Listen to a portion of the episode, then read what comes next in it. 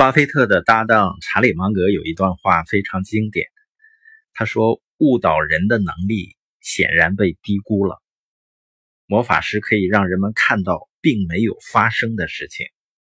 我们一直在跟很擅长误导我们的人相处。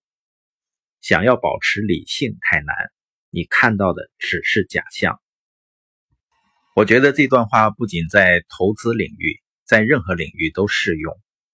跟耶格先生的一个成真美梦的背后，都有成千上万个被偷走的梦想，有异曲同工之妙。很多人实际上在生活中一直是被误导，包括在创业的过程中。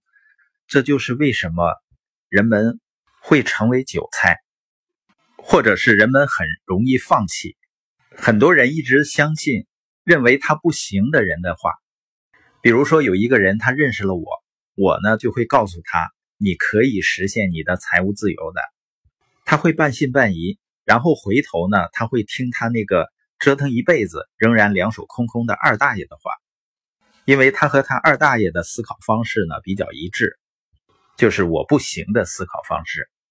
人们很想摆脱经济压力，想要时间自由，却一直受着那些有经济压力。没有什么时间的人的误导。